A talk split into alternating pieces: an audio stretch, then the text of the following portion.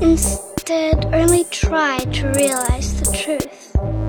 What truth? There is no spoon. Read between the lines, bitch. There is no spoon. There, there is no spoon. Bitch. Fasten your seatbelts. It's going to be a bumpy night. Bumpy night.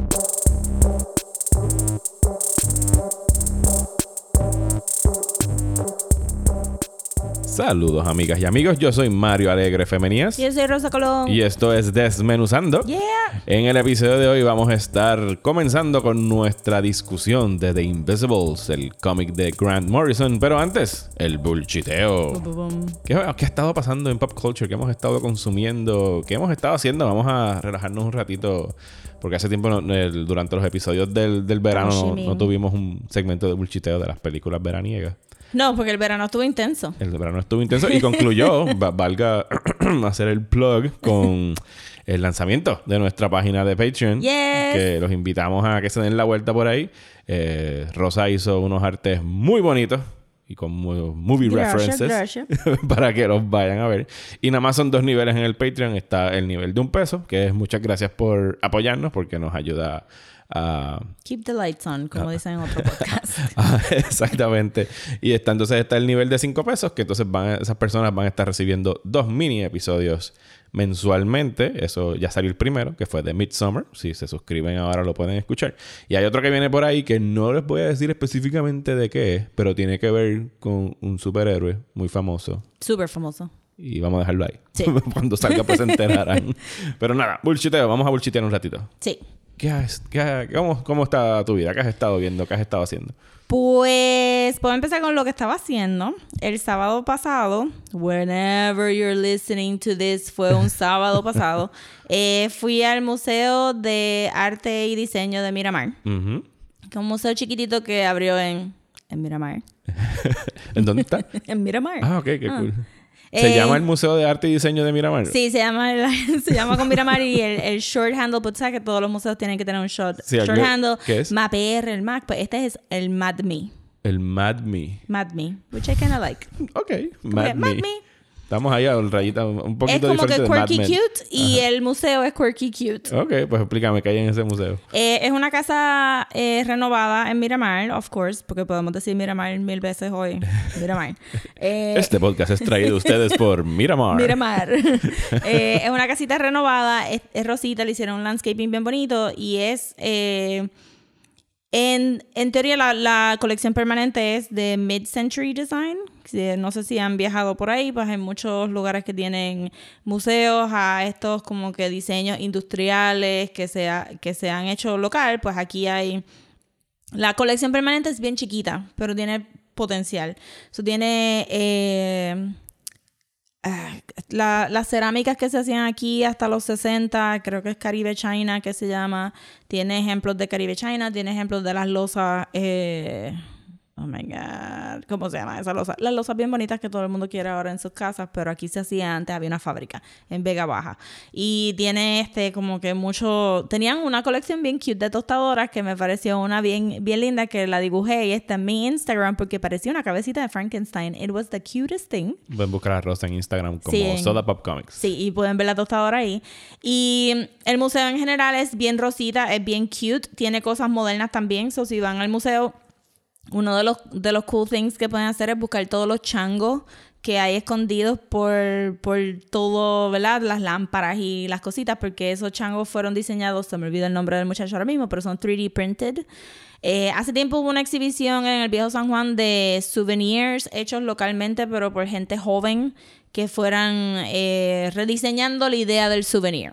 Pues eso también lo van a encontrar en el museo. Los changos fueron parte de esa exhibición y ahora están escondiditos por ahí. Hay una esperanza que también está escondida Como sacar un achievement jugando un juego de Sí, nosotros estábamos, mira otro chango. Este, tienen una, tienen ahora mismo, en whenever you're listening to this, en el pasado, en el, en el presente, tienen una exhibición de un artista que se llama Nathan Budoff. Yo cogí clases con él en la UP. Y es como que un juxtaposition de animales inmensos, surreales en, en como que landscapes de Santurce y de Miramar y que así, estaba súper cool. Y ese día, pues, we just happened to be, y tocaron como con una banda ahí que dijeron que era como que jazz fusion, yo no sé qué, pero literalmente para mí, desde donde yo lo estaba viendo en el segundo piso, parecían tres hombres a little bit high playing with wooden instruments. Todo el mundo estaba sentado en estos como que beanbag chairs inmensos en este cuarto precioso con otra exhibición en el background y era como que, sure, Latin, whatever, fusion, whatever, you know. Todo el mundo parecía que estaba super high y super relaxed y super fun. Y en la parte de atrás tienen un Studebaker pickup truck, Ajá. cherry red, o sea, está hecho en plástico, pero es, es life size. Cherry red Studebaker pickup truck con un racimo de plátanos súper verdes en la parte de atrás, que es un really nice photo op. So, el museo está súper lindo y nada más cuesta 5 dólares para entrar. Qué nice. Está ¿Y súper sabes relax. cada cuánto ellos piensan cambiar las exhibiciones? O... Eh, creo que en el futuro, presente o pasado de ustedes, Digo, estamos grabando esto a principios de agosto. Por el si principio de agosto, so, este, creo que ya tienen un event para el próximo sábado, que creo que es 16, 17. Ajá. Y ahí van a cambiar eh, la colección permanente. No la vi completa porque van a poner unos, unos diseños de muebles de madera que se hacían aquí por un diseñador y esa exhibición va a abrir el sábado.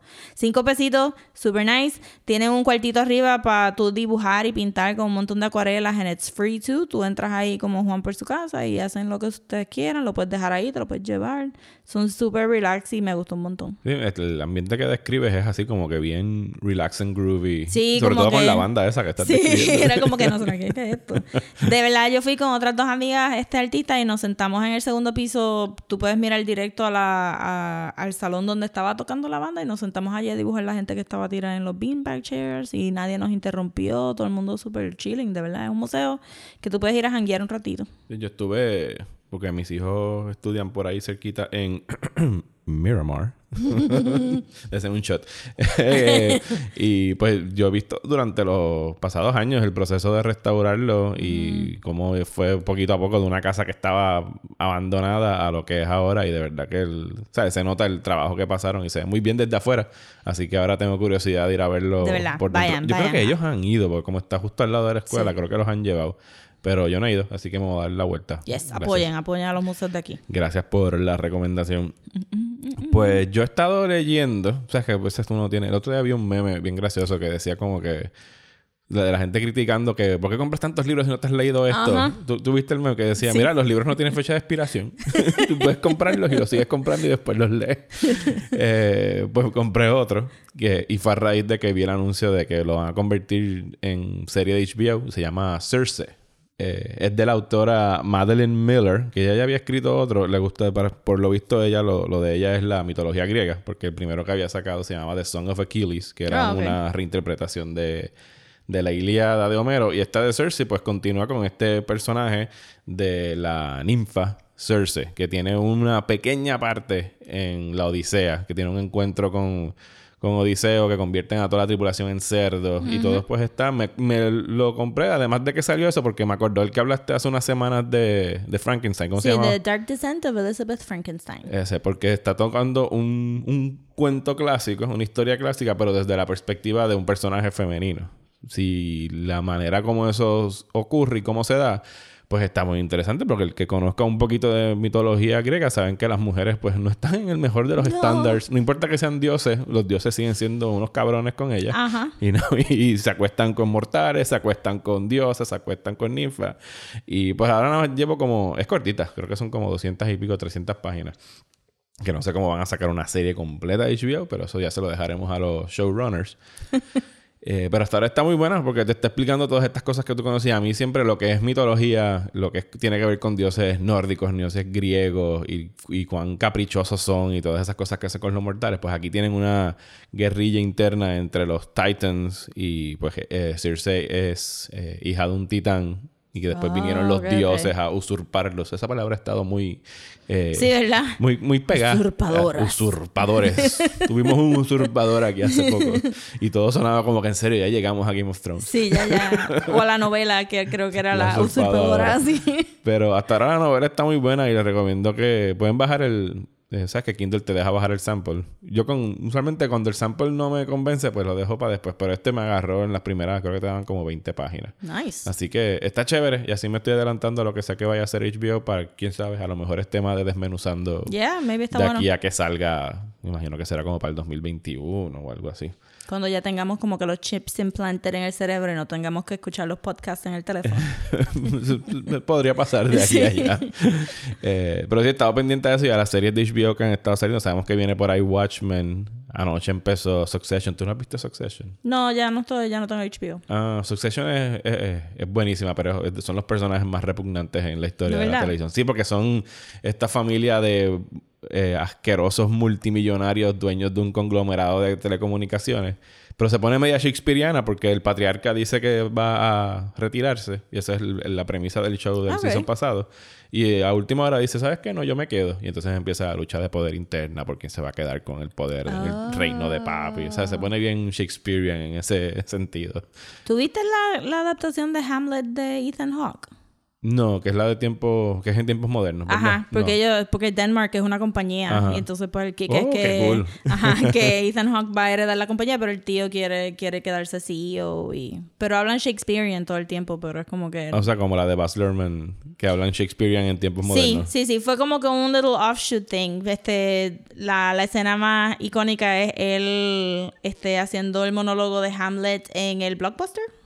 Oh. Porque él es un film student. Ok. Y el to be and not to be es, es él editando un student film con una pistola y decía to be or not to be, to be or not to be y cosas así. La voy a buscar. Nosotros hemos hablado de hacer un, Sí. un desmenuzando month de Shakespeare Adaptations y está por ahí. Está en los planes. Está en los Nosotros planes. tenemos un calendario de cosas que ya sabemos que vamos a hacer este año y otro de cosas que quisiéramos hacer. Y el de Hamlet está por ahí. Digo, el de Hamlet no, el de Shakespeare está por ahí. Sí, Porque- pero lo que, lo que estás diciendo, como dijiste Shakespeare, me recordó a ese Hamlet. Sí, es- es- tiene, un chorro de executive producers, pero el tono me acuerda a las películas políticas que ha hecho Adam McKay últimamente, como eh, The, Big, The Big Short y. ¿Cuál fue la que salió? La de Vice, la de Dick Cheney. Ajá. Pues una sátira política. Ah, ok, son más loose. Sí, porque los personajes son o sea, unos morones y unos hijos de puta, muchos de ellos. O sea, que no te los presentan. O sea, hay unos que son bien ruthless, pero hay otros que te los presentan como unos bumbling idiots. Porque, pues, si el presidente es un bumbling idiot, pues, pues cualquier. Yeah, bien brutal. Están pegados los bumbling idiots. Pero ese empezó Normal. anoche y está bueno. ¿Qué más? ¿Qué más has estado viendo tú? Eh, yo vi Dairy Girls Season 2 Eso es en Netflix, ¿verdad? en Netflix, sí. ¿Qué tal? ¿De qué se trata Dairy Girls? Yo nunca la he visto. Dairy Girls es de unas muchachas teenagers que viven en el, en el town de Derry en Northern Ireland. O se llama Derry o London Derry, dependiendo. Eh, y son católicas, ¿verdad? Porque el problema de allí son los Protestants versus the Catholics. Entonces ellos viven en el Northern Ireland, que no es Inglaterra. So, este, hay mucho, y están en el borde. So, hay muchos ataques de terrorismo y muchas cositas. Y la muchacha que escribió el show, pues vivió en Derry. O sea, es un drama. No, es una comedia. Ah, Ok. Este, y ese es el kick de how do you find cómo la gente vive con este looming este social problem tan grande, este, but they have their own lives. So, eh, sigues la, eh, ¿verdad? El personaje principal, que es Erin, eh, que supongo que es un poquito como que la escritora de, ¿verdad? Tiene que ser el Mary Sue character para la escritora del show. Erin es una nena que es bien como que earnest y quiere ser más sophisticated de lo que es y quiere ser más serious de lo que es, pero todas las cosas le salen mal. Y entonces es clase media baja, igual que todos sus amiguitos. Y tienes un montón de... El primer season es bien denso. Yo tuve que buscar un poquito de cosas de Wikipedia porque yo no sabía nada de nada de- del conflicto de Northern Ireland. Y hay mucho... Hay mucho eh, ¿verdad? Hay muchas cosas que, que son culturales que, que ellos están tomando que tú sabes. Eh, pero los personajes de las nenas son tan lovable. Y tienen a Erin que es super serious. La prima es un spaz. Este, se llama Orla. Y está en su propio mundo. Creo que es como... Y la mamá es super airhead y son las dos bien brutitas. Está eh, Claire, que es este super high strung, anxious, gordita, chiquitita, rubia. Y entonces she's trying so hard to be woke. Todo esto está pasando en los 90, by the way, porque Ok. todavía el conflicto está corriendo. Eso, el soundtrack es mucho como que The Cranberries, es mucho como que de- del lado para allá. Y Claire es super high strung y quiere estar woke y como que, yes, tenemos que breach el gap y, y unirnos con los ingleses y yo no sé qué. Entonces, este creo que Debbie. es super slutty y siempre está pendiente de beber y siempre está pendiente de tirarse a alguien, pero tampoco le salen las cosas súper bien. Pero entonces el chiste es que ella tiene un primo que es British y lo pusieron en la escuela católica de nenas porque temían que el bullying iba a ser demasiado intenso en, En la el de varones. de la de varones. So, hay mucho de, de tiraera a los ingleses como que nadie entiende el acento de él o como que él, eh, siempre piensan que es gay porque está jangueando con todas las nenas y no está pasando nada. Pero en el segundo season le dan un poquito más de arco. Son súper cortitos los episodios Es de media hora la serie. y menos, menos de media hora y, y los seasons son cortos también porque es el BBC y Netflix simplemente lo trae para acá, aunque dice Netflix Originals, ellos simplemente lo O sea, a mí traen. me encojona cuando hacen eso, pero... Bueno, pero están pagando el di- distribution, they have to brand that. Pero no es un Netflix original. Bueno, pero Disney le tira el logo de Buena Vista encima a las de Miyazaki, tú sabes. Eh, eso sí. Bueno, les pone... Sí, le pone... le pone eh, Los distributors, they sí, have son to go, they have to go, they pero no es have un to go. Netflix original. Exacto. Y pues lo puedes ver en un sitting, de verdad. El Season 2 lo vi como que en par de horas porque tú te enamoras de las nenas y de los acentos preciosos de los irlandeses que son como que, ah, they're so pretty. Y, y aunque algunos de los chistes yo sé que no los cojo, eh, las nenas son bien son inside. bien, ajá. Este, las nenas son super relatable y todo el mundo ha tenido panas así en high school, so you can, you can figure out the thing. Tampoco es impenetrable. Hay una monja que es the best. Uy, no. Ah, the best. The best, Yo como ella no soporta a ninguno de los teenagers de la escuela y siempre se pasa eye rolling y es como que, ugh, no me importa lo que ustedes están haciendo, de verdad. La voy a buscar, la voy a poner en Es el queue. Dairy Girls. Pues yo he estado viendo The Boys en Amazon. Lo opuesto a Dairy Girls. Su- totalmente opuesto por la descripción que tú has estado dando. No voy a entrar en detalle en ella, primero porque no la he acabado y segundo porque la voy a estar discutiendo en el otro podcast, en el podcast de Próxima Tanda. Eh, pronto. Voy por el sexto episodio y lo habíamos hablado tú y yo informalmente porque esto está basado en un cómic de Garth Ennis, ¿correcto? De Garth Ennis y dibujado, dibujado por Derek Robertson. Y Garth Ennis es el que creó eh, Preacher, que son siempre han sido cómics de él. Él es, él- él es todo about the good old ultraviolence. Sí, exacto. The Boys, la premisa era he was going to out preacher preacher. y And pues he did. He did. y vi el primer episodio y me dijo, ah, mira, esto está cool, pero no, no, me, no me enamoro. Entonces, tú me habías dicho lo del cómic, entonces había uno disponible, creo que el primer volumen estaba disponible en Comixology y lo ojeé. Y el cómic no me gustó para nada lo que Es leí. fuerte. Porque era bien como que en todas las páginas era el, ¿sabes? Rub it in, your face de mira cuán violentos soy y cuán degenerados son estos personajes. Para el que no sepa de qué se trata The Voice, sobre una realidad alterna esta donde los superhéroes existen, pero todos son unos degenerados y todos, ¿sabes? Tienen sex clubs y, ¿sabes? O sea, abusan de las Sí, mujeres. la- los, los superpoderes de ellos tienen consecuencias violentas en nuestro mundo real. Y aquí, por lo menos, es algo que no vi en el cómic que lo estoy viendo acá, el hecho de que los superhéroes ya son como un branding. Y son parte de un conglomerado bien Disney Marvel-like en términos de cine. Entonces tienen todos estos PR people que tienen que estar velando por su public appearance. Y todos sus actos de heroísmo están coordinados para que puedan salir en televisión y sacarles likes en redes sociales y todas esas cosas. Y esa parte sí me llamó la atención. Y ya voy por el sexto episodio. Y tengo que decir que por lo menos de lo que vi del cómic versus la serie, no es no, no llega a ese nivel de grotesco. Está toned down para televisión. Sí, según lo que tú me contaste. Y yo, yo me leí como que The Boys, creo que, que duré tres añitos leyéndolo. And- y de momento dije, oh my god, that's enough. Eh, sí, y sí, era como que waves de, de cynicism y negatividad del cómic. Es verdad, no hablan, no hablan de marketing stuff en el cómic, maybe, maybe pasa después, Ajá. porque este cómic empieza mucho antes Sí, de que antes de que empiece la estuviese el boom de los movies. superhéroes, claro. Pero que lo integraron muy bien aquí porque se siente Ajá. como que, sí, sí, estamos rodeados de superheroes todo el tiempo en nuestro Pero si les gusta ese aspecto, pues puedo recomendarles, que ya te lo había mencionado, que lo quiero desmenuzar también, el cómic de Ecstatics de... ah, anyway, Ecstatics de Marvel, que es un equipo de X-Men, no X-Men, viste, de mutantes, Ajá. que, que lo hacen todo para los, para los likes antes de que hubiera social media, este reality TV stuff. So, el, el kick es como que vean el show, porque uno de ellos se va a morir en cámara. Mm, mm. Ok. Y cosas así, so, eso lo podemos desmenuzar tam- también después. Eh, que lo que lo que te iba a mencionar ahora es, es que maybe en el primer episodio viste el primer easter egg de alguien que hace un cameo. En The Boys.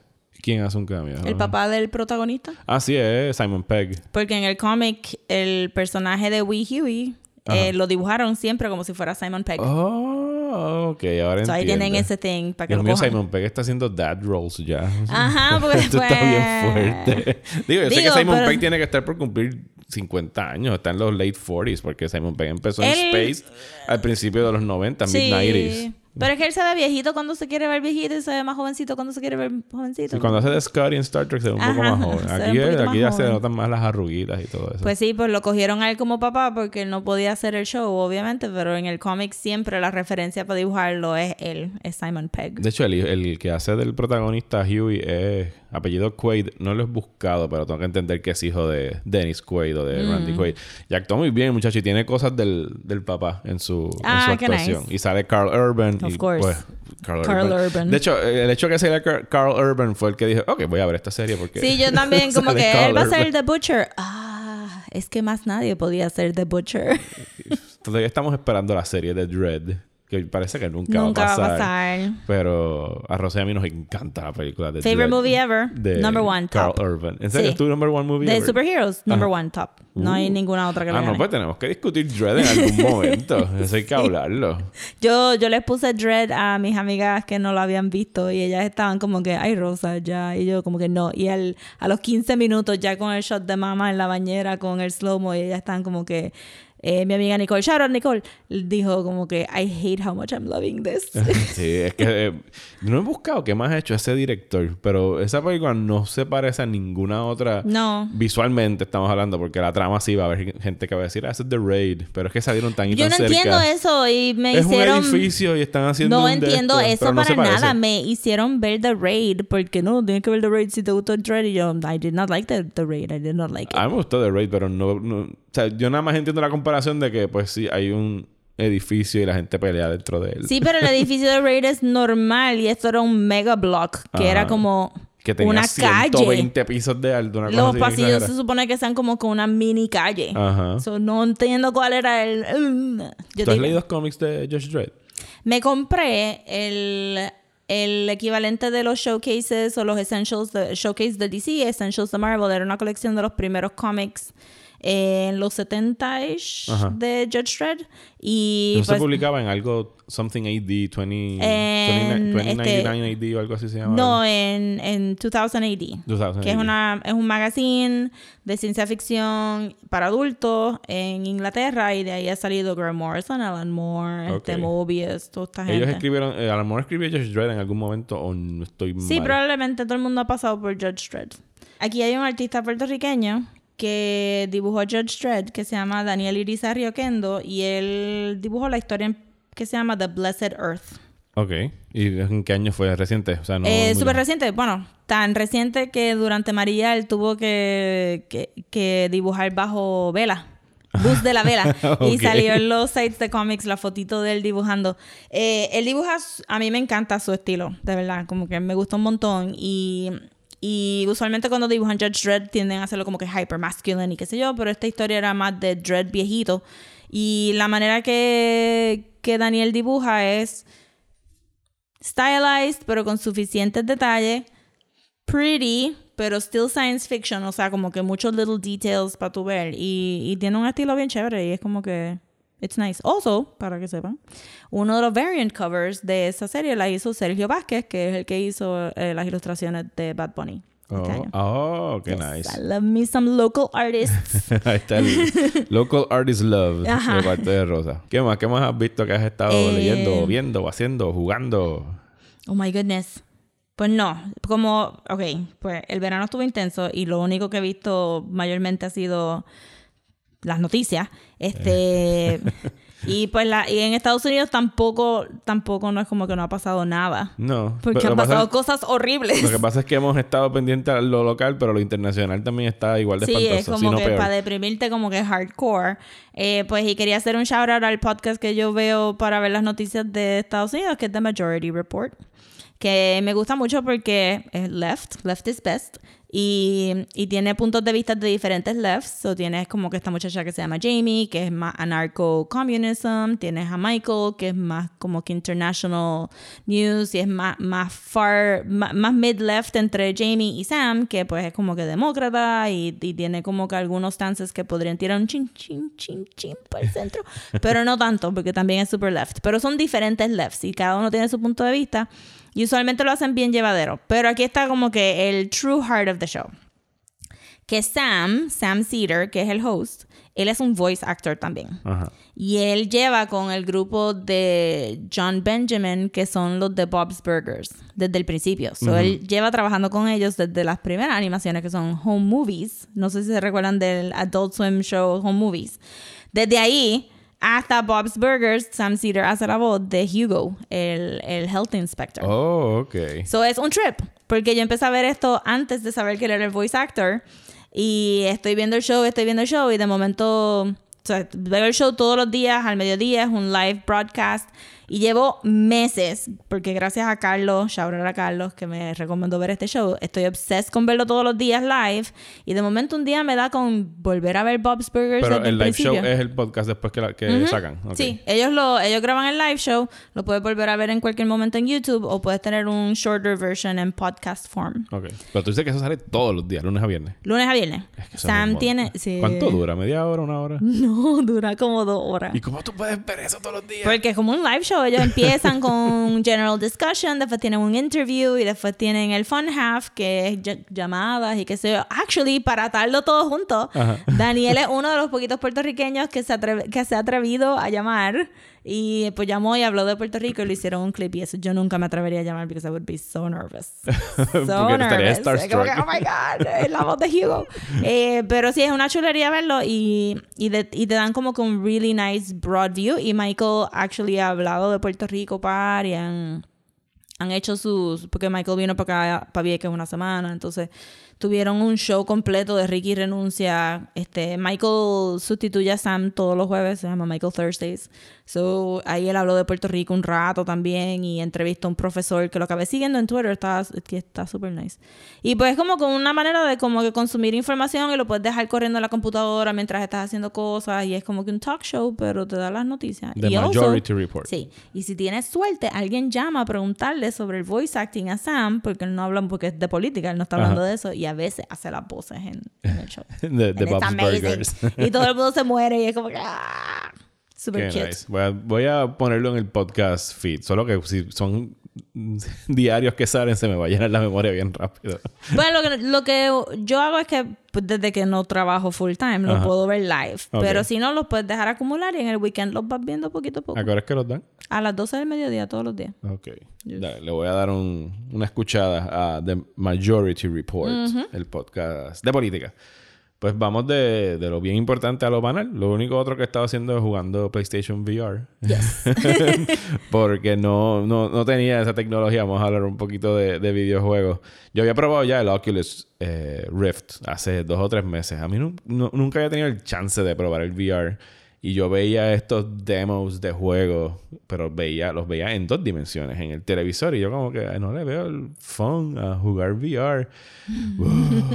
ha, ha cambiado mucho mi perspectiva a raíz de tener uno de estos cascos en, en la casa. Porque pues el juego más popular ahora mismo de esta consola de PlayStation en, en VR es el de Beat Saber. Que pues es, si alguna vez jugaste Guitar Hero, es Sí. lo mismo. Oh, ok. No sé si lo has visto. Vienen unas unos bloquecitos hacia ti y tú tienes como si fueran unos lightsabers. What? Literalmente unos lightsabers, rojo y azul. Pero se llama Beat Saber, así que no hay Ajá. problema con Lucas, con Lucas ni con Disney. Y tú tienes que ir rompiéndolos. O sea, es, you Oh, ok. swing the lightsaber y los vas rompiendo al ritmo de la música. Y es bien adictivo. Si te gustan los rhythm games. Ajá. Porque vuelvo, yo los veía en el monitor la gente jugándolo y yo, pues esto es Guitar Hero, pero con sabers. Pero en un mundo tridimensional, cuando tú te pones ese casco, tú estás en el equivalente a haber sido insertado en Tron. y ahí es que yo de verdad tripeo porque los bloques sí tú los ves llegando hacia Oh ti y tienes un timing más eh, o sea, accurate de cuándo es que tienes que romperlo. Eh, y han salido, o sea, no, la tecnología no está todavía al nivel. eh, si tuvieras que compararlo gráficamente, por lo menos en el de PlayStation, Porque el Oculus Rift es mucho más eh, alto en calidad, pero el de PlayStation es el affordable. Creo que el, el, el bundle estaba como en 300 pesos. Ok. El Oculus Rift empiezan en los 600. Sí, no. O sea, la calidad de, de imagen está como una década atrás si lo fueras a comparar en gráficas a un videojuego. Pero eso no les limita en ser eh, bien ingeniosos en cómo hacen el arte. De hecho, cuando terminemos de grabar, yo te voy a poner una cosa porque necesito que lo veas, porque hay un videojuego diseñado por una muchacha en Inglaterra Ajá. que se llama Pixel... Pixel Gunner o Pixel... Lo busco ahora cómo es que se llama. Pero es todo bien retro. Y el juego trata sobre un videojuego eh, de cartridge de, de Game Boy. Que se ve bien... O sea, cuando era gris y verdoso, gris verdoso. Y ella está insertada en este mundo. Y el juego es que tú estás jugando esto escondidas en el salón de clases de la maestra. Y tienes que pasar las tablas mientras distraes a la maestra para que no venga a quitarte el Game Boy. Está súper tripioso. Y entonces visualmente el mundo del videojuego empieza a invadir el mundo real. Pero todo eso se ve en 3D y es un tripeo verlo, crazy. ver la animación como lo hacen. Entonces el hecho de que pues no tenemos el alcance a lo mejor gráfico para hacer cosas así en brutales, pues lo que están haciendo pues nos vamos un poquito atrás y todo se ve súper nice porque estamos con la... Y ahora que lo retro está tan pegado, los Minecraft y todos estos pixel, eh, los, los juegos 2D side scrollers que están saliendo con Sí. imágenes retro, en realidad no, no me molesta y está bien cool. Yo tengo una teoría de eso.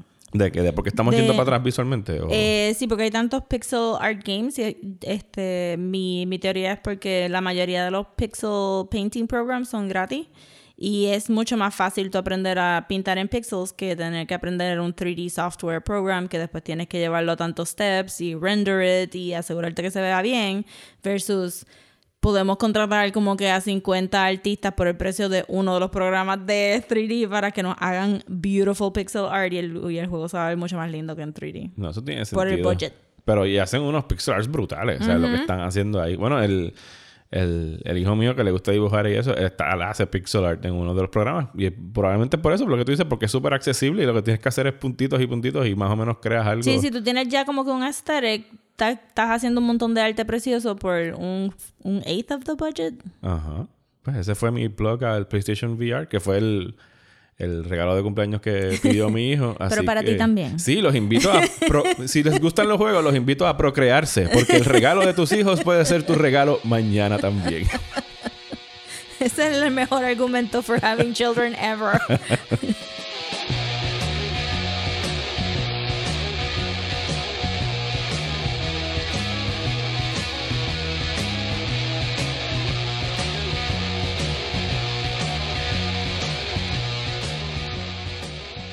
Bueno, y ahora arrancamos oficialmente con nuestra discusión de The Invisibles de. Grant Morrison. ¿Qué vamos Abran a estar sus hablando? mentes. Abran sus mentes. Abran sus mentes. Let it in. Let it in. Sí, bien brutal. ¿Qué vamos- Prepárense para su iniciación. ¿Qué vamos a estar discutiendo específicamente hoy, Rosa? Vamos a estar discutiendo el volumen 1. Que si lo están leyendo, lo pueden leer obviamente en Comixology. Me imagino que en Comixology está en single issues. Si lo están leyendo en los trades, eh, pues sería Say You Want a Revolution, Apocalyptic y Entropy in the UK. Si tienen el Omnibus, pues buena suerte leyendo el Omnibus. Sí, porque eso es como leer el libro de Destiny Sí, en, como- en Sandman. It's too big, it's too thick. That's what she said. Pues, ¿cómo quieres empezar con esto, Rosa? ¿Cómo le vamos a meter Primero le quiero recordar a la gente que hay un bonus episode, que es la introducción a The Invisibles. Y ahí hablamos esto un poquito de la historia de Grant Morrison y de las publicaciones. Si no lo has escuchado, pausa ahora. Ve a escucharlo. Y qué bueno que regresaste a seguir escuchando el episodio. Bienvenido a Desmenuzando The Yay. Invisibles. Yes, yes, yes. Pues pienso que deberíamos dar un poquito de contexto histórico. Ok. Porque siento que The Invisibles es bien British. Especialmente este primer volumen. Extremadamente British. extremadamente British. So sería nice como que... Hasta los Beatles salen aquí. sí, hasta los Beatles. Hello, en el primer episodio.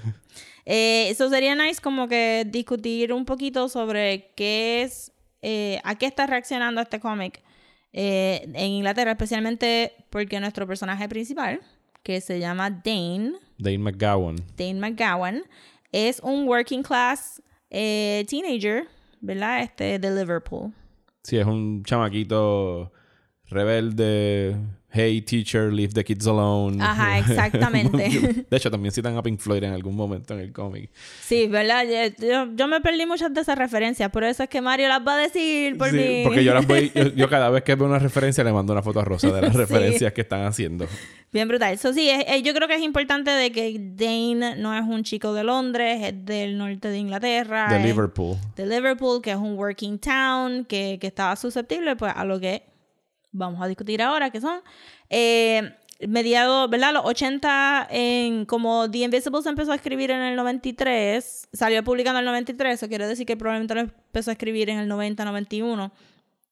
The Invisibles tiene muchas cosas de otros trabajos de Grant Morrison pasado, porque él había, él había tocado algunos de estos temas y había traído algunos de esos personajes ya en otros cómics independientes, pero está poniendo todo en The Invisibles.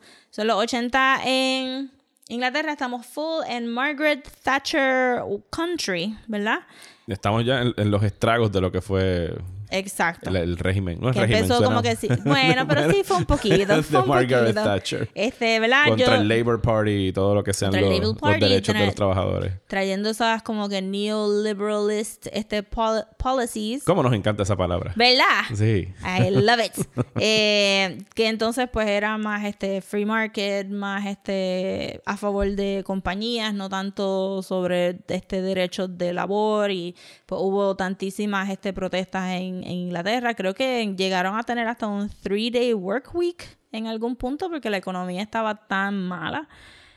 Y de ahí sale todo esto como que dissatisfaction de, del working class que, que se ve como que estamos trabajando pero no nos estamos superando. What is going on? Y también crea una, un class divide grande. Porque los que sí están prospering, pues sí están, eh, pues, pues, hello, miren a su alrededor, gente está pasando lo mismo ahora mismo. Los ricos se están haciendo más ricos y los pobres se quedan stuck o se están haciendo más pobres. Y cuando lo mezclas con una mala economía, donde no hay superación, pues sí se crean como que estos teenagers que tú dices, ¿Para qué voy a ir a la universidad si no voy a conseguir trabajo? ¿Para qué me voy a endeudar? Me- Crea como que una situación que, que Grant Morrison hábilmente la puso con, con, con Dane en el cómic. Yo no quisiera pensar que es una ollita de presión que en algún momento va a estallar. Yes. Y uno confía en que va a estallar. y pues, usualmente cuando las cosas estallan, no estallan, o sea, estallan violentamente. Exactamente. Y de ahí creo que es como que la, la mecha o la granada, que, Ajá, que es lo pertinente aquí a The Invisibles, Yes. que, que ocurre en el cómic. Exacto. Lo único que en vez de ser algún cómic que va a hablar como que sobre todo este monje sociopolítico de una manera bien como que historically factual, pues tenemos esta celda de magos y, y rebeldes que vienen entonces a reclutar a, a Dane eh, para lo que sabemos que ahora se llama The Invisibles. También quiero recordar que en el 91 se cayó la Unión Soviética y el... En el el- 89 cayó el muro. y el muro, so que también había como que mucho de, oh my god, todas estas insti- instituciones súper viejas este, son vulnerables. Could they fall here too? Y ahí entonces todas las nalgas se trincaron. Ajá, exacto. Y está lo que es parte del, de, la, de la tesis de The Invisibles, que es como que hay que poner a la gente en su sitio. Exactamente. Y hay que decirle, este es tu lugar y de aquí de esta cajita tú no te puedes salir, no te puedes mover. Porque si no, el Estado no funciona. Si tú te sales de esa caja, el Estado no funciona. No puedes aspirar a más nada Yes. y tienes que consumir, trabajar y dormir. Y- y morirte. y morir. Y eso es Dane en a nutshell, eso es lo que él está peleando, ¿verdad? So, tenemos a, a Dane en el salón de clase eh, con un maestro que lo está tratando de empujar porque sabe que es bien inteligente, que tiene el potencial, sí. que tiene mucho potencial, but he's not having any of it. Y decide, as you do, que va a quemar la escuela. Claro. Pues claro que sí. Porque, ¿Por qué no? Con una un una bomba Molotov. molotov, yes. Es como porque le habían preguntado, ¿verdad?, sobre algún filósofo ruso y él contestó Molotov, pues choteándose desde un buen principio. Pero también hay algo weird con Dane. ¿Qué es lo que hay weird con Dane? Dane como que se sale del tiempo. O sea, no está... Hay un pasaje en ese primer cómic donde él está... Justamente está en, está en Liverpool, pero está en Liverpool de otra época. Exacto. O sea, que él no está fijo en este tiempo, sino que es bastante... flexible, diría yo. O sea, es como que hay un, un warping que él no controla, o por lo menos no ha aprendido a controlar. Exactamente. En el que se, se sale de su tiempo y es que tiene el, el encuentro que ahorita aludimos a él con, Con los Beatles. con Paul McCartney y John Lennon, específicamente cuando todavía no eran los Beatles. Exacto. Con sus este, jaquetcitos negros and whatnot. Ujú. Eh, exacto. So, eso también hace que Dane eh, haga un poco de lashing out y es nuestro primer indicio a que este cómic no es necesariamente un Teenage Rebellion comic as we know it. Sí, tiene algo de eso, pero no es lo, no es lo que lo propulsa. Sí, tiene algo de eso especialmente en el primer, en el primer trade porque, porque Dane es el, el principal. Luego se va moviendo un poquito más a other things. Sí, cuando empiezas a conocer al resto de los miembros de, de, de Invisibles, porque ellos se, cono- se, se encuentran, porque a Dane pues comete el crimen que comete en la escuela y tiene un juicio y lo sentencian a ir a este reformatorio, literalmente un reformatorio, la Yes. palabra dice todo, que se llama Harmony House, donde ponen a las personas en su sitio. Y- En su sitio. y ahí hay una cita que sí quería buscar, que yo se la envié a, a Rosa ayer, que está Ay. como que el, el headmaster de, de este reformatorio. Y es el que tiene el... ¿Sabes? ¿Cómo se dice? Comprende perfectamente lo que es el, el lado opositor de la oposición en, en este cómic, o sea, lo que serían los villanos. Exacto. Que es el headmaster que le dice, Here at Harmony House, you will learn to have pride in your role as a cog in the great machine of society. Eso está perfect. Sí, está bien fucked up también. También. Pero eso es la, esa es la tesis de ellos. Es como que usted tiene su lugar y usted tiene que conformarse con lo que tiene que hacer. Exactamente. So, también tenemos como que el cómic no nos introduce a The Invisibles right away, sino nos introduce poco a poco a este mundo de Dane que sale de lo que hablamos ahora como sociopolítico y se mueve a, lo exagerado que es, oh my god, te metieron en una cárcel donde están los bottomizing people y, Y convirtiéndolos en fetos. co- convirtiéndolos en fetos y haciendo todos estos experimentos que no son normales, pero que su filosofía es, sadly, very normal to us. Sí, no, es una exageración de la realidad, pero que hay muchos reflejos de pues, lo que vemos constantemente por parte de gobiernos y de estados, de lo que quieren hacer con, con sus súbditos. Exactamente. Y entonces Dane se escapa con la ayuda de King Mob. King Mob. Yeah, King, King Mob. King Mob, the best. Necesito una t-shirt de King Mob. Voy a empezar a grafitear paredes por ahí con Sí, Mob. bueno, sería fácil, ¿verdad? Como que puedes hacer una de una t-shirt de graffiti de King Mob. So King Mob es, eh, adelantando un poco, Grant Morrison. Sí, de- si, si escucharon el episodio introductorio y han leído The Invisibles, van a, van a notar que hay muchos paralelismos en lo que fue la vida de Grant Morrison y lo que está haciendo King Mob, Yes. quien podríamos describir como eh, sexually fluid. Sexually fluid, este, time fluid, time- philosophy super fluid, todo. Él va a todas. King. Mob va a todas. Y aún yo leyendo solamente este primer volumen, todavía no es. Ellos en algún momento, ya para la segunda mitad de este volumen, empiezan a dar como un origin story de King Mob. Pero yo no sé si me puedo creer que ese fue su origin o no. Porque el- algo que uno va descubriendo en The Invisibles es que el tiempo es extremadamente relativo. Y todo está ocurriendo al mismo tiempo. Yes. Y es- esta gente ha sido entrenada es, eh, psicológicamente a tal manera de que ellos pueden crear hasta sus propias realidades. Y llega a ser en un momento como un unreliable narrator. Tú no puedes saber si lo... Porque él cuando lo están interrogando, y me estoy adelantando way ahead, Sí, está bien. él tiene una protección parecería en su cerebro donde su identidad secreta, que era de un autor de libros de espionaje o no sé qué, y era Gideon Grave, que era su...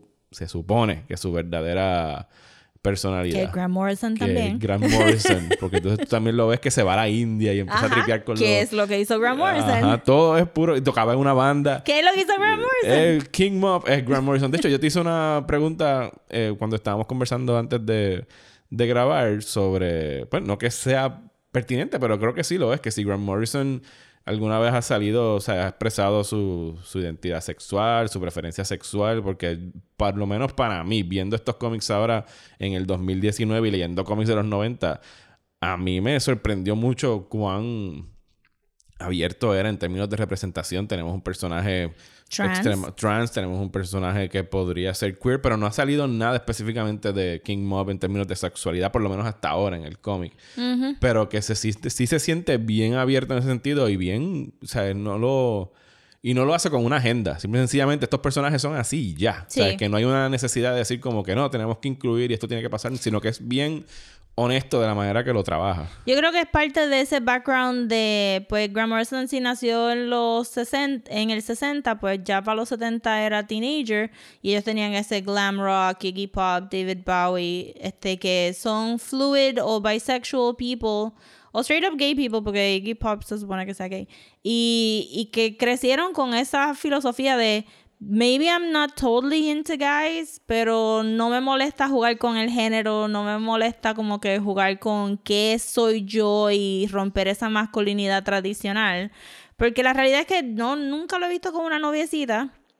Tampoco lo he visto con, Un noviecito. con un noviecito. Sí, es algo que lo han mantenido privado. Exacto, que ha sido super private, pero como él tiene este mystique tan weird de como que, oh my god, es Grant Morrison. Grant Morrison probablemente abrió como que una dimensión hacia otras, otros timelines y tiene como que mil novias y novios en diferentes alternate dimensions. Who knows con Grant Morrison? Who knows? Y también tenemos el otro personaje de, que es miembro de los Invisibles, que es una mujer que se llama Boy. que se llama Boy. O sea que hay todas estas cosas que hoy día. Yo creo que hoy todavía dirán como que, diablo, qué cómic más radical. Así que si hoy se pondrían con esas cosas, no me puedo imaginar cuál Sí. fue la reacción en los 90. Sí, porque también vale decir como que por más experimentales que fueron los cómics de Vertigo, siempre fueron bastante straight.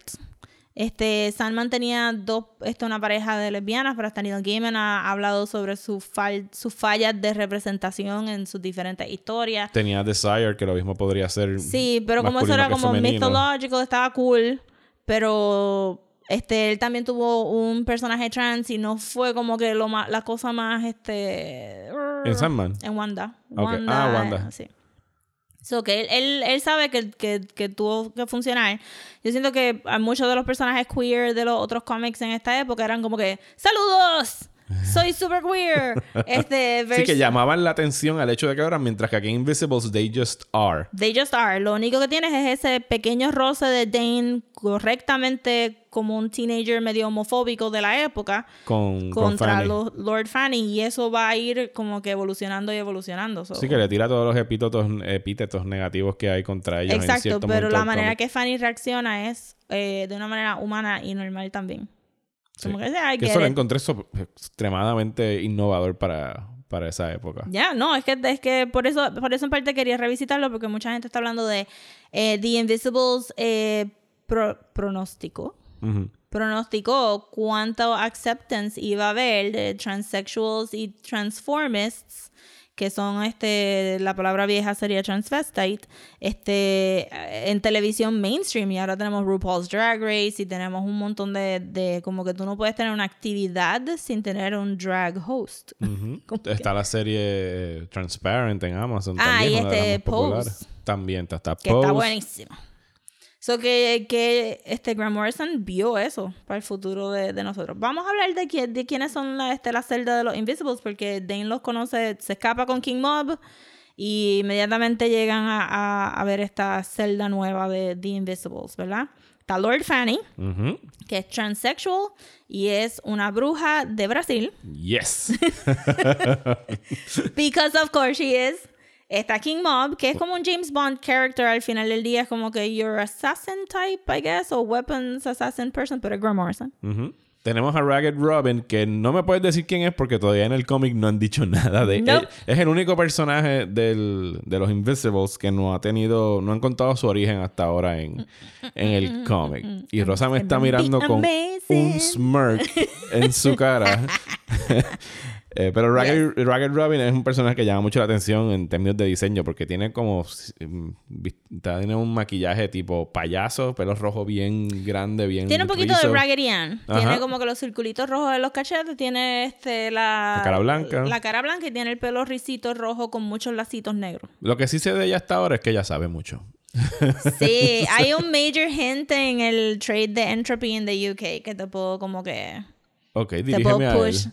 ¿Te lo dirijo ahora? Sí, sí, dirígeme so, cuál porque- es. Porque ese es me imagino que es cuando está hangueando con, con Jim Crow. Sí. Jim Crow Eh, es otro personaje súper nítido y llamativo. Pero que Que yo un- diría como que es, el es secundario porque no está en la celda. No, no, no es parte de la celda, es un aliado de, de Estados Unidos. Es un rapero Que a la Exacto. misma vez canaliza al voodoo god de, A los de orisha, Papa, estás- Papa Gede, que Papá es el dios de la que está muerte. brutal, oh my god. Todo lo que. Yo sé que a veces sale problemático, pero todo lo que es voodoo es como que so amazing en los cómics. So, lo que pasa es que es, es algo que fácilmente puede caer en cliché. En como que, "Oh, y te en pasaste". estereotipos. O sea, es una línea, es un precipicio donde. Yes, pero, pero Jim Crow está brutal. Ok, so la celda oficial es Lord Fanny, Boy, que es una muchacha afroamericana que se llama Boy, King Mob y este Ragged Robin. Esos y siempre son cinco. Y siempre son cinco, por eso es que están tratando de, de, De reclutar a- reclutar a, a Dane. A Dane, porque el que era miembro de ellos, que era Tom, Tom O'Dreams. es Tom O'Bedland. Tom O'Bedland. Sí. Que era un señor ya mayor, que es como que el Obi-Wan Kenobi. De, Yes, es- va a ser nuestro wise old man archetype. Que decidió retirarse. No era como que lo mataron ni nada. Por lo menos en lo que yo he visto hasta ahora en el cómic es We que él will dijo... see more of him later, yes. Sí, es como que ya yo, ya. Así que este es tu lugar ahora y es el que los recluta. Sí, porque es algo como que young people stuff, ¿verdad? So, ok. So, Ragged Robin. El único hint es, eventualmente ellos van a caer en, en, en la celda completa va a caer en, en el problema de que se llevaron a King Mob y a Lord Fanny. Los tiene Sir Miles, que es este uno de los... Eh, I guess coroneles, I guess alguien, alguien de, de que trabaja con los Archons, que son... Espérate, espérate, espérate, me, estás yendo. Dale para atrás. Olvídate del hint, dámelo ahorita. Porque Ok, estás ok, ok. estás- estás tirando muchas cosas que a lo mejor todavía ni siquiera hemos mencionado. No, no lo hemos mencionado porque es que tenemos que llegar a... Ok, ok, ok. La cosa es... Pues también lo explico ahorita. Porque Sí, sale aquí, no- este, no, lo estoy nos viendo ahora mismo. Nos estamos yendo, nos estamos no estamos yendo. yendo. Es que es un, es que es un revolú, pero está aquí. Eh, ¿Qué quieren los Invisibles? Vamos, a- vamos para atrás. ¿Qué rayos quieren los Invisibles y por qué quieren a Dane? Ok. Pues aquí me tienes que ayudar aquí porque yo sé que quieren los Invisibles, pero no quiero chotear. Ay, ok. Pues los Sí. Invisibles hasta ahora, Ajá. eh, ellos están luchando. O sea, ellos son un- un- una celda rebelde. Ellos están luchando contra la opresión. Ellos están avisando en todo momento de que Armageddon viene por ahí, el mundo se va a acabar y nosotros estamos luchando. Pero parecería que el mundo se ha acabado constantemente. Y este es el más reciente Armageddon. Y ellos pueden teleportearse. No teleportarse, no. Pueden hacer, ¿cómo se llama esto que hacen los Astral, Astrally Project. Astrally Project a través del tiempo. Sus cuerpos se quedan aquí, pero ellos pueden visitar cualquier otra parte del- de, la, de la historia. Y ellos entran y salen de realidades, viajan al futuro, viajan al pasado. Ok, ok, ok, ok. Ok. Ok. Dale, coge. So, uno de los temas que quería discutir es initiation. Lo que estamos viendo aquí es la iniciación de Dane, ¿verdad? Lo sacan, le preguntan que si quiere estar en los Invisibles. Él Dice que que, no. no. pero eso es todo parte de su initiation, ¿verdad? Y parte Está- del Hero's Journey. y parte del Hero's Journey. The Denial of the Call. Exactamente. Y es cuando él está viviendo homeless en la calle que se encuentra con Tom O'Bedland, que comienza este, en parte la iniciación y tenemos un, un view del class warfare según este, ¿verdad? Graham Morrison, que es los rich people en Inglaterra fox hunting a los homeless people en las calles, ¿verdad? Literalmente hunting, matándolo. Literalmente hunting matándolos con cuchillos. So, está pasando eso. y esa es parte de la iniciación de Dane. Luego, más tarde en el volumen, vamos a ver la iniciación de Lord Fanny. Que es que nació como un, un niño, este, pero la, la mamá y la abuela necesitaban que él fuera una nena. La mamá quiso darle dar a luz a un niño, la implicación diciendo que ellas podían controlar el género de sus babies. Fíjate, eso no, no lo entendí cuando lo leí. Ellos trataron de después de tener una nena y no, creo que ella abortó naturalmente. Ajá, o algo así, porque también es, es como que el papá de, lo- de Fanny no funcionaba Sí. muy bien. Sí, no. Lo que pasa es que ellos querían, o sea, en la tradición de estas brujas es que se pasaban de madre a hija, madre a hija. Y cuando no tuvieron hija, la abuela dijo, pues. Pues whatever. Y criaron. Exacto, criaron a Fanny como niña. Y entonces, para la iniciación, le cortaron la piernita para simular la menstruación que necesitaban que estuviera. Y. y, Y que, y que mezcla tanto, o sea, la mamá, ella es Brazilian Mexican, porque van y visitan a todos estos dioses Sí. aztecas y rituales así de Y de esa parte está súper brutal porque tú ves a esta baby, baby Fanny este, pasando y, y, y codeándose de tú a tú con estos dioses y, y adquiriendo todo este knowledge. A mí me gusta mucho la manera que, que Vertigo trabaja esa magia porque se ve, se ve bien cotidiana y no es como que magia de... Sí, no es Harry Potter. No es Harry Potter, exacto. Aquí este Fanny coge una flor y se, se corta la lengua con un thorn y aprende un lenguaje. Es como que está súper cool. Y vale decir que en el caso, esto está pasando en el trade de Apocalyptic y que Fanny está viendo su iniciación a- desde el presente. O sea, ella está viviendo su iniciación forever. Que tiene un desenlace bien cool porque necesitaba un sacrificio y el presente le dio un sacrificio, ¿verdad? Este, eh, así mismito. Y también a través de, de, la interrogación de, de King Mob por Sir Miles, que tenemos, como tú bien dijiste ahorita, este, un- una clase de flashback hacia cómo él se convirtió en King Mob, pues tenemos también como una alusión a la iniciación. So, todo este primer volumen es de iniciación. So, todo eso está llevando a estos personajes que, que a través de diferentes este storytelling techniques, pues vemos las iniciaciones de ellos. Pero qué entonces, cómo ellos se juntan para hacer The Invisibles y qué está buscando The Invisibles, lo podemos ver a través de la iniciación del Marquis de Sade. Yes. Yes. Cuando, y, tú- y ustedes están diciendo, ¿qué? Ok, pues. Sí, ese Marquis de Sade. Ese Marquis de Sade. Eh, parte de, de las cosas que Dane ve una vez está un poco más adentrado en la celda, ¿verdad? Porque Dane tiene todo un, todo un viaje con Tomo Bedland en Londres.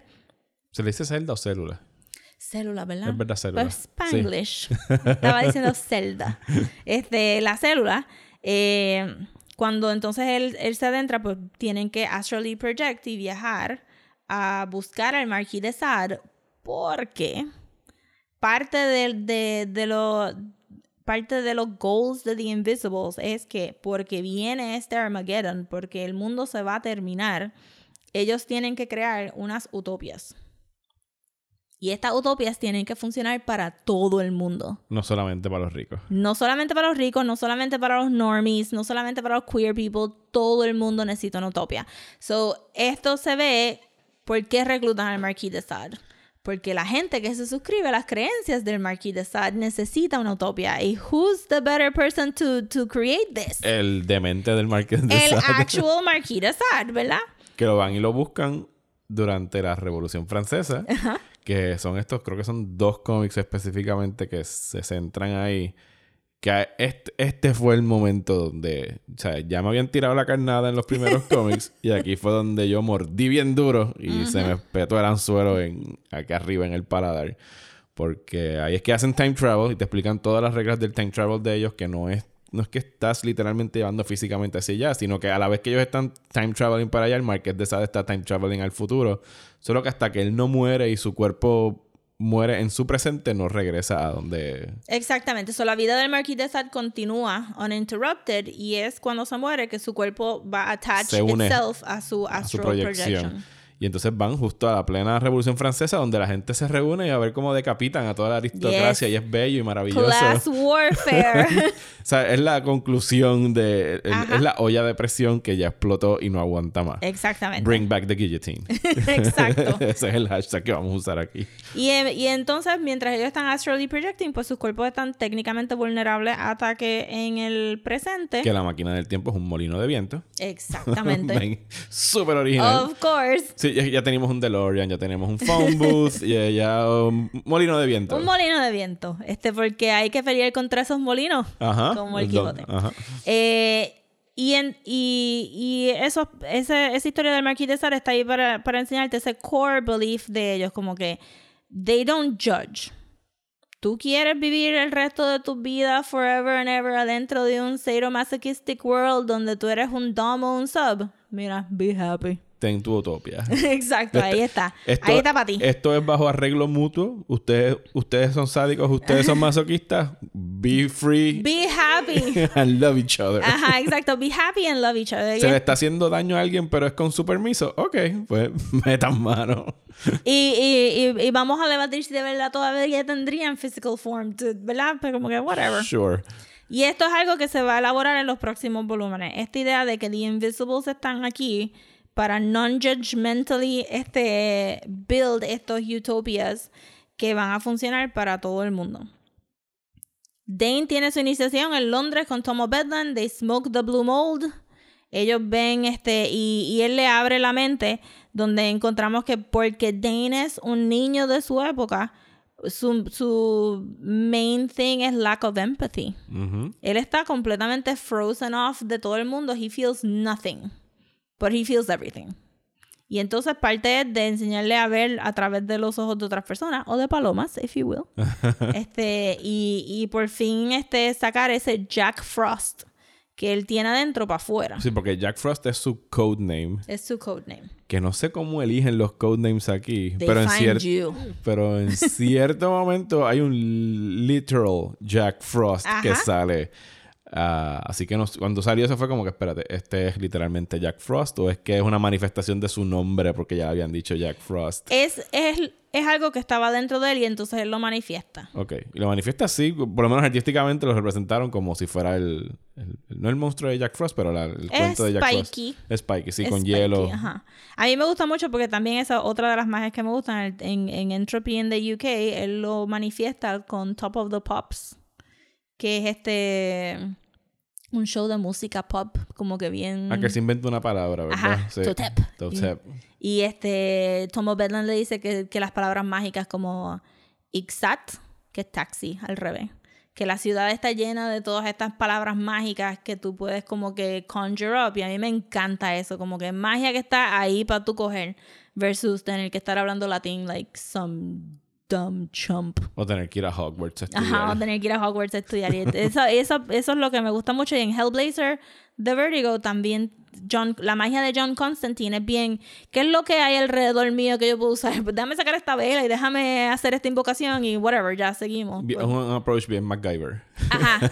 Y bien como que, como que cotidiano. Sí, pero que es algo que habíamos comentado cuando hablamos en el episodio de... La única vez que hablamos de Sandman hasta ahora, y eventualmente hablaremos más de Sandman, Yes. Que dijimos que al igual que Sandman se siente como algo que tú estás leyendo historia, que siempre existió, que fue como un libro, una Biblia que nunca leíste. Ah, mira, aquí está la Biblia de los Endless. Ah, Exacto. entonces tú, tú lo tomas por sentado de que es algo también escrito y desarrollado que no tienes como que... No hay esa división entre realidad y ficción, sino que tú fácilmente puedes dejarte llevar dentro de esa ficción y decir, pues claro que el mundo funciona así porque está la muerte y está el destino y están los sueños, bla, bla, bla. La magia aquí en The Invisibles, incluso lo- todo lo que tiene que ver con time travel, se siente como algo bien orgánico y natural. Que no, no con estas reglas y restricciones que usualmente ponemos y volvemos a sacar el punto de del Harry Potter, que es como que tienes que ir a estudiar para ser mago, sino que toda esta magia y estas cosas místicas han existido en el planeta, solo que pues o nos reímos de ella porque son tontas o no les hacemos caso o no, no seguimos. Y hay como que esta cosa de aceptar las creencias de, de todos lados en, en, en The También. Invisibles. Y luego lo vamos a ver evolucionado como que como especialmente eh, The Invisibles toca como el language restricts our understanding of our world. Si no tenemos palabras para describir cosas, esas cosas dejan de existir para nosotros. ¿Qué pasa cuando tienes acceso a más lenguaje? Eso es algo que, que, también se va a tocar este, en un futuro. So, Dane tiene su iniciación, están buscando al Marquis de Sade. Este, eh, Lord Fanny también tiene su iniciación y tiene como que un storytelling technique bien chévere porque ella, ella está ahora mismo en un en, in a bit of a pickle. Por ponerlo mildly. Ajá. So ella este, salió, estaba gozando, se trajo un muchacho para la casa. Sí, porque no hemos explicado que los Invisibles los están persiguiendo. Sí, los están persiguiendo. No sabemos quién exactamente, pero pronto nos enteramos de quiénes Exacto. son. este, ciertamente the forces of, of order, ¿verdad? Este, siempre los van a estar siguiendo, pero aquí este literalmente es un es un present threat en este volumen. Y Fanny se fue, está flirting, da, da, da, trajo a este muchacho para la casa. Surprise, surprise. Este es un double crosser. Ajá, es uno de los líderes de la opresión. Exacto. Y, y entonces en la historia, en esta historia es que entonces damos para atrás y Fanny, Fanny se está sintiendo mal también. Como que she's not feeling very well. Y, y eventualmente vamos a, darnos cuenta que es porque ella está viviendo su iniciación de nuevo. Y ellos tienen como que esta magia dentro de ellos que se llama el Liquid Mirror Sí, que es azul. que es azul, que ya como que lo vomita en algún punto and sucks it back in. Un poquito nasty. Este, pero, pero es- está ahí for, porque es parte de la magia de ellos. Y entonces vemos a Baby Fanny pasar por todos los steps y hablar con todos estos dioses hasta que llega un punto donde necesita que se muera, ¿verdad? Eh, Este, ella tiene que traer un sacrificio. Y pues como está pasando el tiempo toda la misma vez, ¿a quién va a sacrificar? Al, al tipo que se llevó para Al casa. tipo que la está en, en el presente, este, es- eh, al tipo que la está, está amenazando en el presente, y así es que se sale. Y eh, that's how time works here. Ajá. El tiempo es bien flexible y lo que... y hay- de hecho, hay un cómic en específico de los... No me acuerdo qué número es, pero que gira en torno a un soldado. Un soldado que nunca habíamos visto. Que para mí es el que mejor establece cómo funciona aquí el, el- el uso del tiempo en The Invisibles. Porque aquí igual tú puedes estar leyendo en un momento, está pasando en esta época. Hay cameos de Mary Shelley, la autora de. Frankenstein. Creo que es para el mismo tiempo que están en lo del Marqués de Sade. Sí. Y hay una figura misteriosa que yo acabé el primer volumen y no me han dicho quién es. Ahorita la- después lo vas a ver. Quiero saber quién es ese tipo. Porque es de esos tipos que tú los ves en todos los Sí. géneros y los medios que llegan. Y ellos saben todo y son misteriosos. El, en la historia de Mary Shelley y Lord Byron y eso está sobre, sobre los creadores de mundos y los creadores de Utopia. Lord. Byron, pues, era Lord Byron. Ajá. Y, y ese cómic específicamente del soldado traza la vida, creo que completa, de- Completa, de, de- de este muchacho. Pero te lo pone a destiempo. Pero lo hace de una manera, por lo menos artística y narrativamente, que todo cuaja y tiene sentido. E incluso te das cuenta que fue un cómic que no sé si lo mencioné en este episodio o en el de introducción.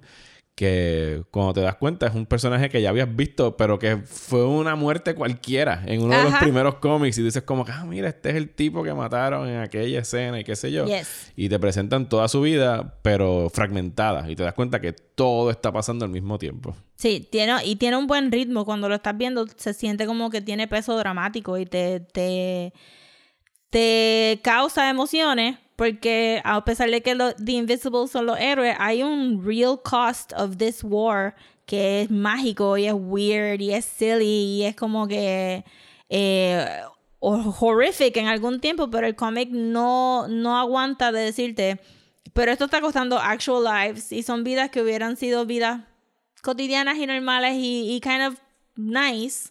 Eh, pero en esta guerra de, de Order versus Chaos va a haber como que casualties y los héroes van a matar gente también. Yes. Ninguno son santos. Ninguno son santos, pero son entertaining to read. Bueno, pues entonces se capturan a Fanny y a, Sí, y y a a King, Mob. y los llevan a torturarlos y quieren traerle, extraerles información de Sí. quiénes son sus otras células, quiénes son sus líderes. Y aquí conocemos entonces a Sir Miles. A Sir Miles, que es uno de los... Tú habías dicho, lo habías descrito como un coronel dentro de la, de la opresión, pero que es un- cuando vienes a ver es un soplapote. Y que todos son así porque esa es la cosa de- del bando de los malos. Como que no hay... You're only as useful as you're useful. El bando de los malos, que fue la parte del que lo leí anoche, que cuando vienes a ver en realidad son... Los, su nombre son Acrons y son... Archons. Archons. Son extraterrestres. Son... Entidades de otra dimensión. Ok, entidades de otra dimensión. Que nos están Yo llevando hacia. Armagedón. Y hay una mujer que se llama Mrs. Miniver o Mrs. Miniverse. Mrs. Sí. Miniver. Y está otro que es el Lord of Tears. sí. Y estas dos entidades, porque no hay otra manera de describirlas, son las que están detrás, por lo menos, del control de los otros agentes británicos de la opresión, que están Sí. manteniendo, que quieren mantener control de todo. De todo. Ajá. Y lo hemos visto durante los otros, es verdad, durante el volumen lo hemos visto como los Cyphermen, que son, que tienen máscaras de gas con unas narices medias largas, y pues, o gente que de verdad se ve como humanos, como Sir Miles y como el que ataca a Fanny y todo eso. La cosa es que para salvar a. Están pasando muchas cosas ya a este punto. Eh, para Dane se fue de nuevo porque Dane está forever go, Sí, coming porque, and going. porque durante un ataque que ellos eh, perpetran contra ellos, él tiene que defenderse y mata a un soldado. Y eso le afecta. El hecho de haber toma- tomado una vida, Yes. ¿sabes? Lo, lo descojona. Lo ¿sabes? afecta y en contraste directo de King Mob, que no tiene ningún problema quitando Ningún vida. sentimiento. ningún Whatsoever. problema whatsoever. Y, y vemos ese lado de, de Dane también, donde eh, es un progreso, donde él puede quemar una escuela, porque está vacía. Ajá. Y, Pero y es lo que representa la escuela. es lo que representa la escuela versus tener estar forzado a defenderse y quitar una vida y eso shakes him to the core. Eh, so él se va. Eh, tiene un, tiene un, ¿verdad? Un, un encontramiento con su mamá, se da cuenta que él ya no pertenece a ese mundo cotidiano, él ya de verdad pertenece a los Invisibles y a ese otro mundo de, de ¿verdad? En el Hero's Journey, pues he can't go back. Ajá. Tiene que keep going on that road. Y, y regresa. Entonces, eh, Boy y, y Ragged Robin fueron a buscar a Jim Crow eh, para que lo ayudara. Ahora estoy un poquito... Vas bien, vas bien. Yo lo leí anoche. no han Y Jim nada. Crow aparece porque Ragged Robin... y- Lo, lo llamas, lo manda a sí, buscar. pues después vamos a ver un poquito más de él. Eh, y entonces, pues todos están converging en el spot donde está este King Mob y, y Lord Fanny, donde los Archons, por decirle por ahora, porque realmente ese nombre gets dropped pretty quickly. Son como que, whatever, Sí, a son mí, a mí me, order. a mí me chocó un poquito el final. Eh, no sé hasta dónde se dirige ahora. Pero una critiquita que podría ser del cómic fue que me perdió un poquito ahí al final por... Porque sí, yo estaba preparado para que hubiese, pues, un, un- un lado que estaba representando la opresión y que era algo sinister y qué sé yo. Pero cuando tiraron estos dos things al meollo, fue como que, ok, como que se les fue un poquito aquí el, el viaje a, a Grant Sí, Morrison. porque, pero porque después vamos a ver, it- it's all building up. It's all building Sí, no, up. fue algo que como que, ok, pero voy a seguir hacia, voy a seguir viendo hacia dónde vas. No me Yes. encantó en términos narrativos el... Es que fueron como cinco o seis cómics de ellos peleando contra estas bestias en el mismo, creo que se llama el House of Fun o algo así, donde estaban en- encerrados. Y eh, por lo menos el personaje que es como que la- le dan una armadura de insecto. Yes. De hecho, se tiran un Como name drop clac, por clac, ahí clac, de, de... Me acordé de ti, yendo para atrás al episodio de, de Lovecraft.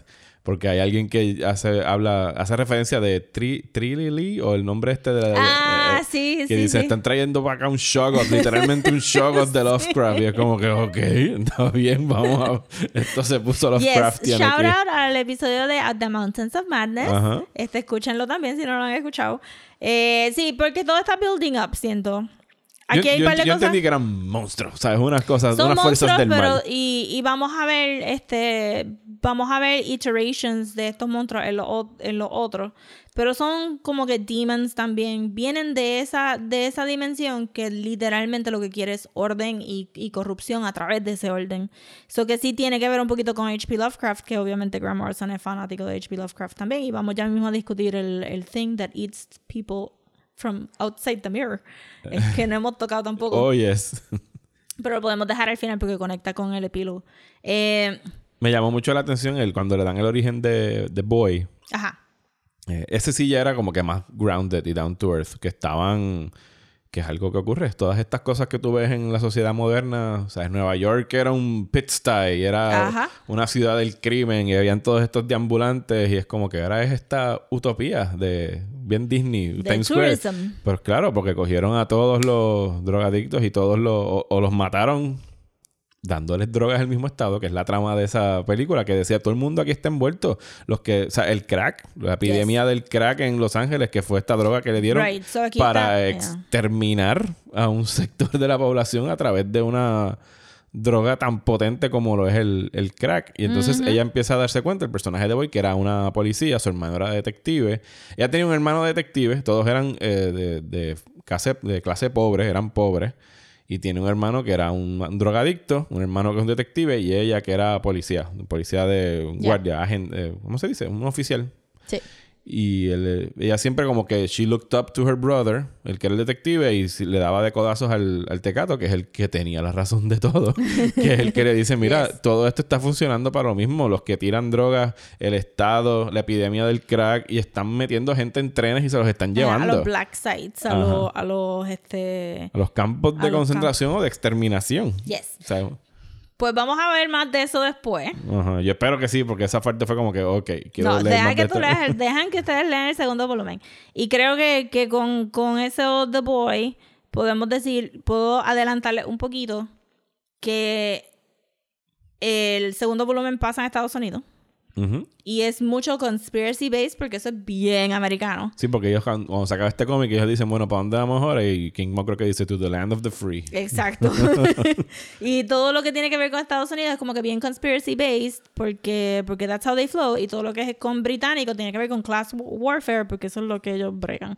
Y vamos a ver mucho más The Boy later on. Ya, yo quiero saber más de Boy. Oh, chacho, deja que vea. Entonces, eh, eso todos están yendo a salvar a King Mob y tenemos un par de cositas interesantes, como por ejemplo que ellos tienen la habilidad de causar cáncer. Los, los, Los Archons. Los Archons. Tienen, tienen su manera de causar el cáncer y, y a King Mob y a Lord Fanny le empiezan a salir estos tumores como que inmediatamente. Eso, la corrupción del cuerpo, como, como, como mantenernos en, en shackles a través de enfermedad. Eso es parte también del cómic. Y también tienen una droga específica que puede hacer que tú eh, manifiestes palabras escritas como algo físico. So, si ellos escriben, ¿verdad? Van a ver que hay una escena que ellos escriben muchos papelitos que dicen fingers y King Mob lo está viendo como severed fingers porque la letra se hace física, ¿verdad? Este, eso es una droga que ellos tienen. El cáncer es a través de nano machines. Ujú. Que si se recuerdan, pues en los 90 era como que fringe science y todo el mundo estaba como que, oh my god, todo va a ser a través de nanomachines. Este, en Transmetropolitan tocan ese tema también. Y los nanomachines van a ser importantes later on. Por eso es que digo que aquí hay el primer hint de, De eh, Raggedy- Ragged, Ra- Ragged Robin. Robin.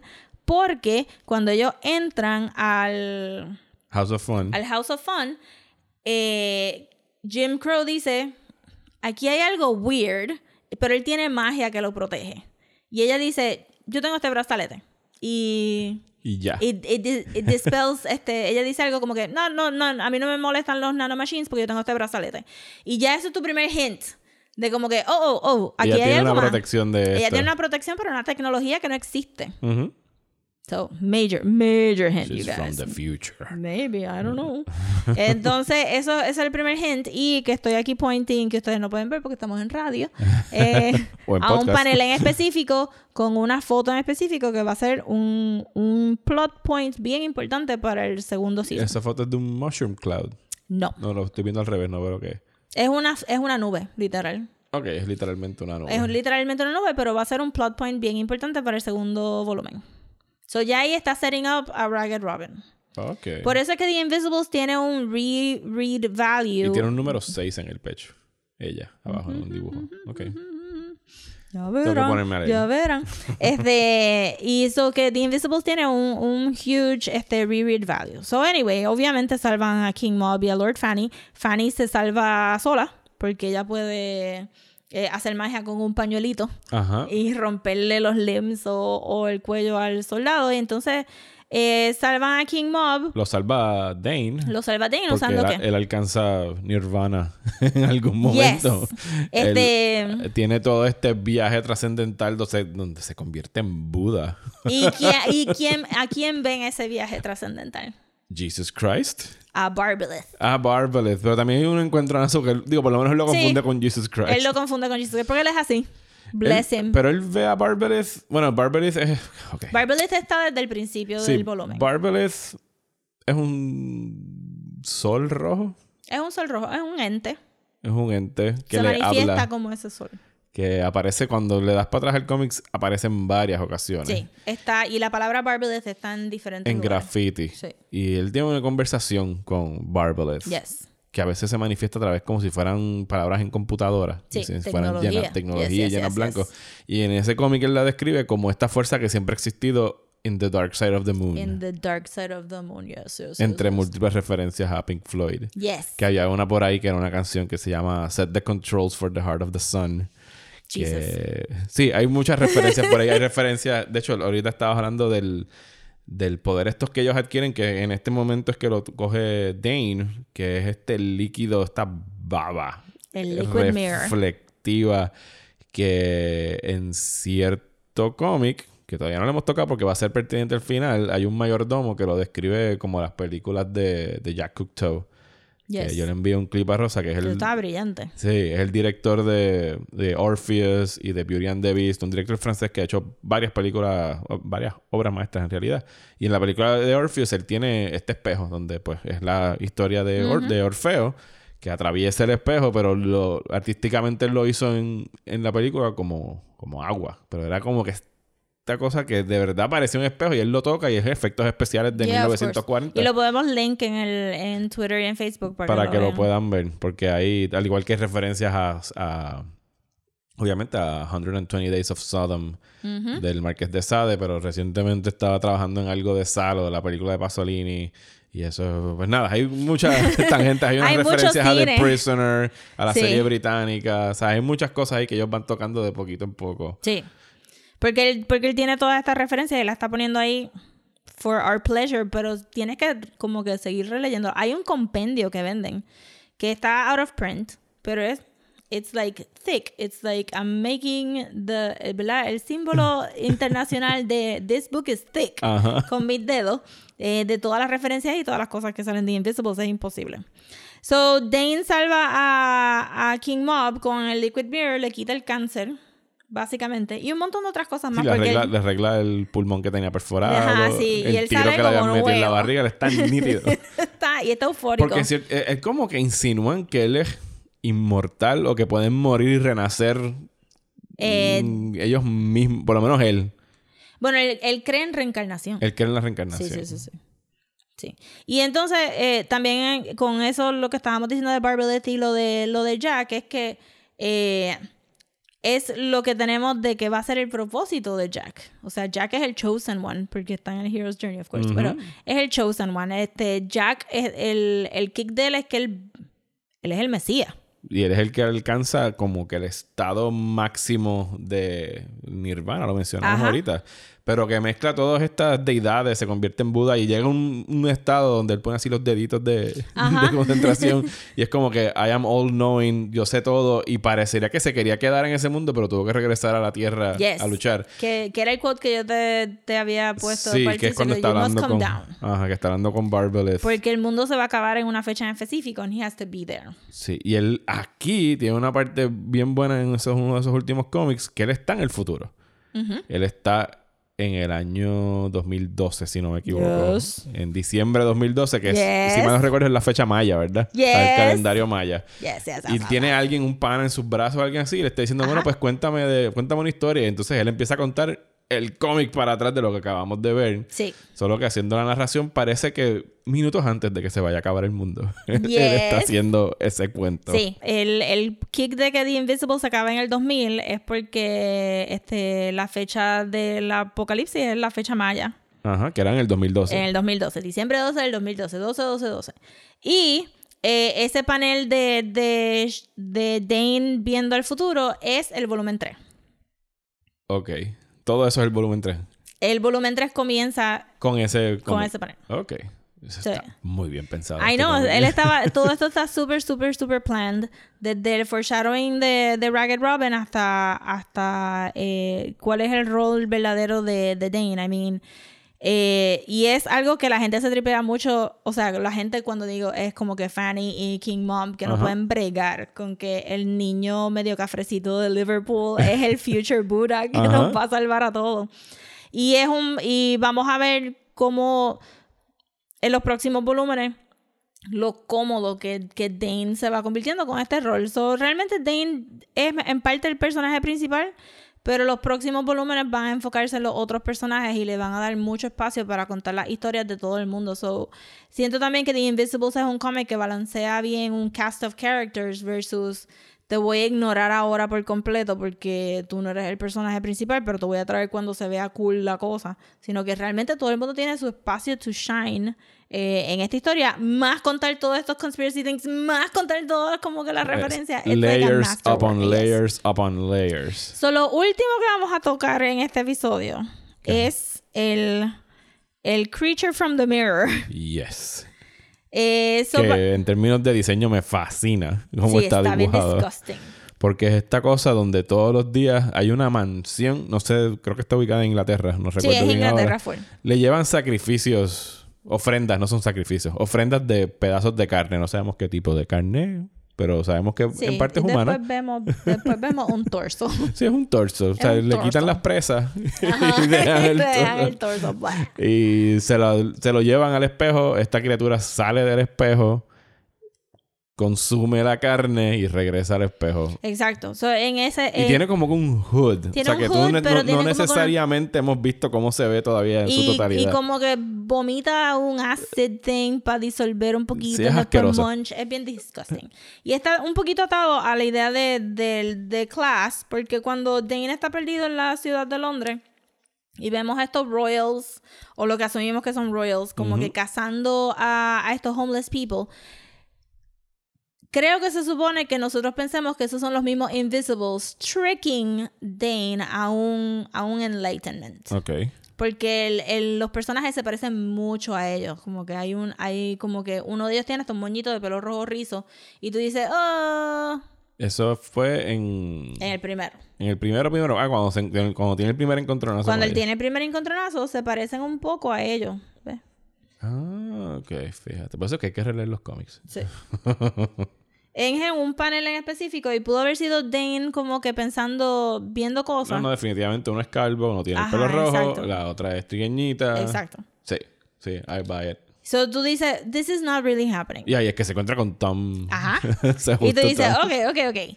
Pero después Todo fue un stunt. Te das cuenta que eso de esos personajes de verdad existen, los que hacen eso de verdad. Exacto. Entonces Ajá. tú dices, oh shit, wait, eso de verdad está pasando. Porque vemos a la nena Ponquita con el mohawk. Ajá.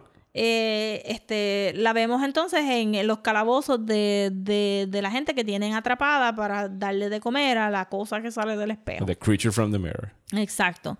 Que, que viene a jugar también con, con este un poco con, con la idea de la gente son un poquito intercambiables porque la nena del Mohawk se hace pasar por la hija del mayordomo que le da comida y después resulta ser que she's not even or she's not even anymore o como el papá hubiera reconocido a la niña anyway y todo este, todo este mindfuck ahí de momento y él acaba haciendo como que comida para el- Para la criatura. para la criatura. Y entonces detrás del espejo lo que te describen es como que hay una peste bien brutal, que hay como que muchos gritos, suena como el infierno. Sí, en esencia. en esencia suena como el infierno. y descubrimos ahí al final en el último cómic que es algo bastante Lovecraftian. Ajá.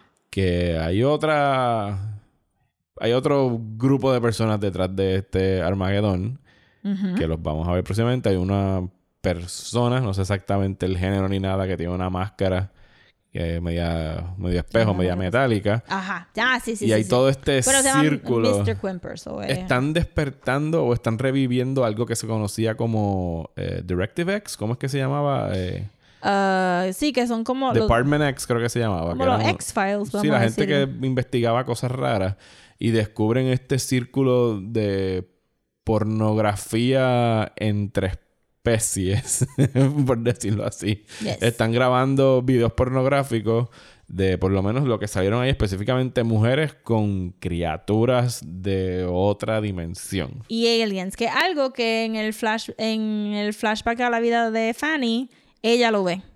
Pero ella piensa como que it cannot be real porque Ajá. ella todavía no estaba iniciada a los Invisibles, pero sí. Y una de las criaturas que enseñan ahí es específicamente la que está detrás del, del espejo. Que cuando ellos están viendo el video porno es como que, ok, that was too much. Cuando llegan a esa parte. Sí, como que creo que la reacción de todo el mundo es la criatura del espejo y la persona con quien está teniendo, ¿verdad? La está violando Ajá. es eh, se parece mucho a Vamos a chequear un momento aquí el cómic.